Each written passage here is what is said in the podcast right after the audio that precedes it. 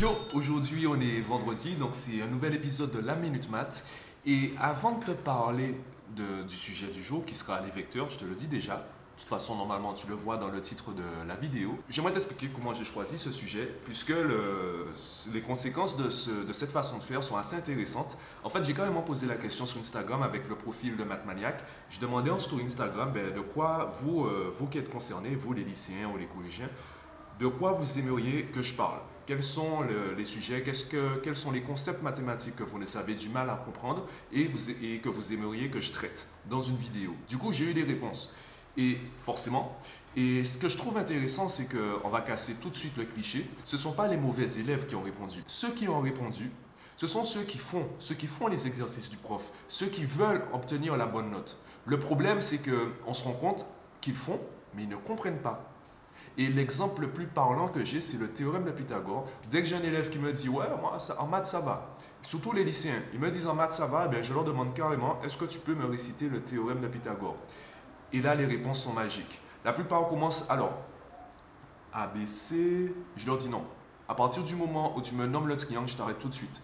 Pythagore, ne connaissait pas ABC. Donc ne me parle pas du triangle ABC. Le théorème de Pythagore, il est valable peu importe le triangle rectangle, peu importe son nom.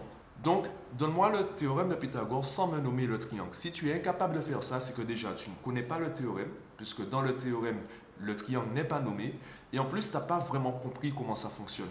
Parce que tu pourrais me le donner avec tes propres mots et sans me donner d'exemple. Puisque à partir du moment où tu parles du triangle ABC, c'est que tu prends un exemple. Deuxième chose, eh bien, ce sont des élèves qui, euh, ce sont des lycéens, lorsqu'ils étaient collégiens, ils arrivaient à utiliser le théorème, ils arrivaient à faire les exercices. Donc ça montre qu'on n'est pas obligé de maîtriser la notion, de vraiment comprendre la notion pour réussir les exercices et passer à la classe supérieure. Ce sont deux choses différentes. Avoir la bonne note en évaluation et vraiment comprendre le chapitre. Du coup, c'est là l'intérêt des vidéos. Et je te le répète, ce ne sont pas les mauvais élèves qui ont répondu à, ma question. Ce sont les élèves qui sont entre guillemets bons parce qu'ils ils font ce que l'on demande de faire. C'est juste que ben, parfois ils font mais ils ne comprennent pas. Ok, ben commençons tout de suite avec la première question. Qu'est-ce qu'un vecteur? Les deux mots les plus importants concernant ce chapitre, et c'est les deux mots que je vais utiliser le plus, sont les mots itinéraire et trajectoire. Les vecteurs vont nous permettre d'illustrer, de définir des itinéraires ou des trajectoires. Alors, la manière la plus simple de travailler les vecteurs, c'est de le faire sur une feuille quadrillée. Une trajectoire, ça peut être deux carreaux vers le bas, un carreau vers la droite. Peu importe où tu démarres sur la feuille, tu fais deux carreaux vers le bas, un carreau vers la droite, tu as défini une trajectoire. L'itinéraire, on va attribuer à cette trajectoire un départ et une arrivée.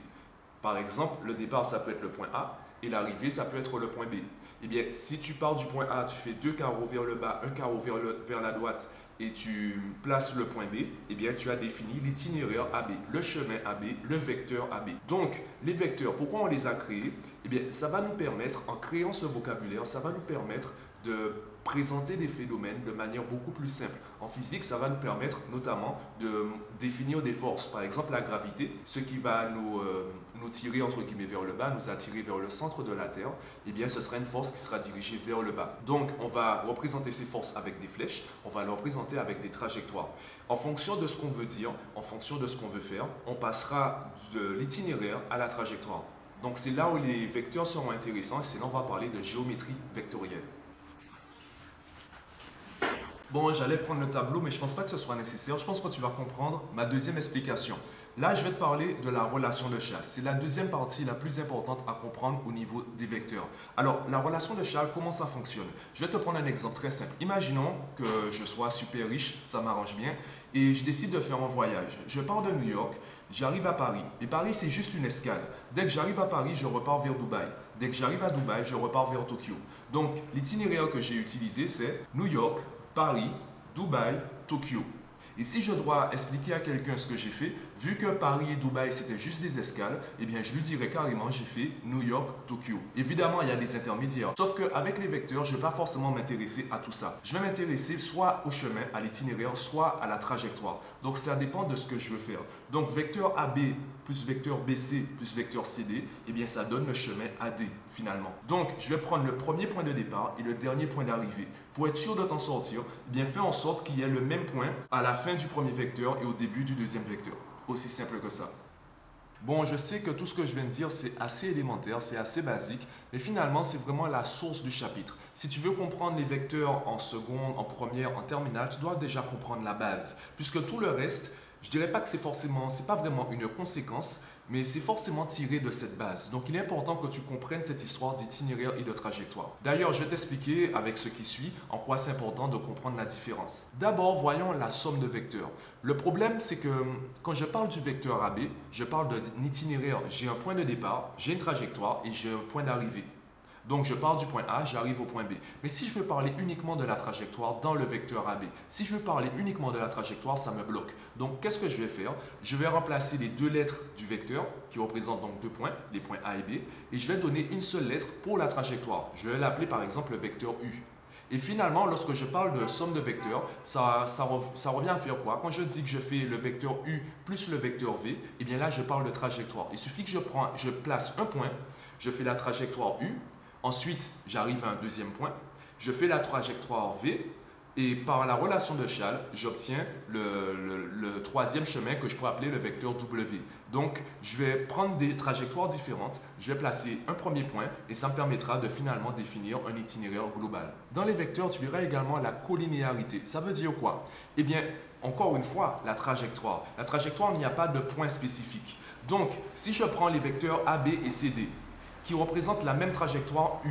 Ça veut dire que je prends le point A, je prends le point C, je place, je trace à chaque fois la trajectoire U et j'obtiens le point B, j'obtiens le point D. Vu que c'est exactement la même trajectoire, eh bien, je peux dire que les vecteurs sont collinéaires. C'est simplement ça. Si le vecteur AB, en fait, c'est la trajectoire U et le vecteur CD, c'est la trajectoire moins U, ben, ils seront collinéaires et le rapport de collinéarité sera négatif puisqu'ils partent dans des sens différents. S'ils partent dans le même sens, le rapport sera positif. Si tu comprends cette histoire d'itinéraire et de trajectoire, ça suffit.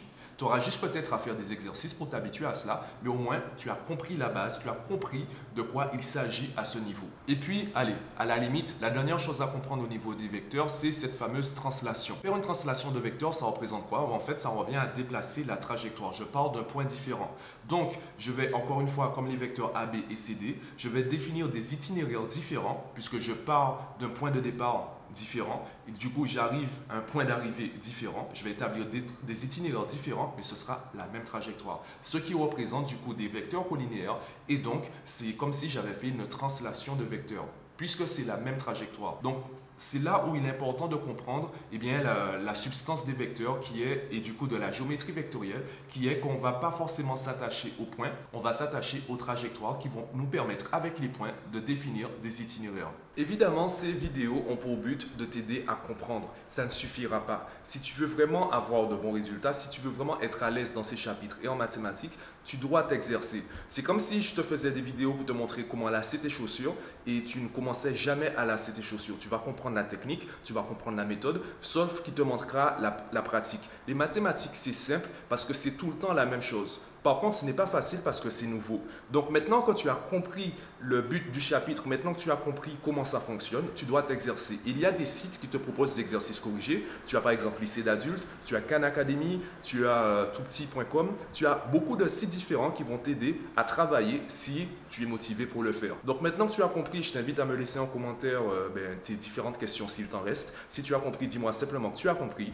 Et moi, ben, je te donne rendez-vous vendredi prochain pour un nouvel épisode de la Minute. Yo,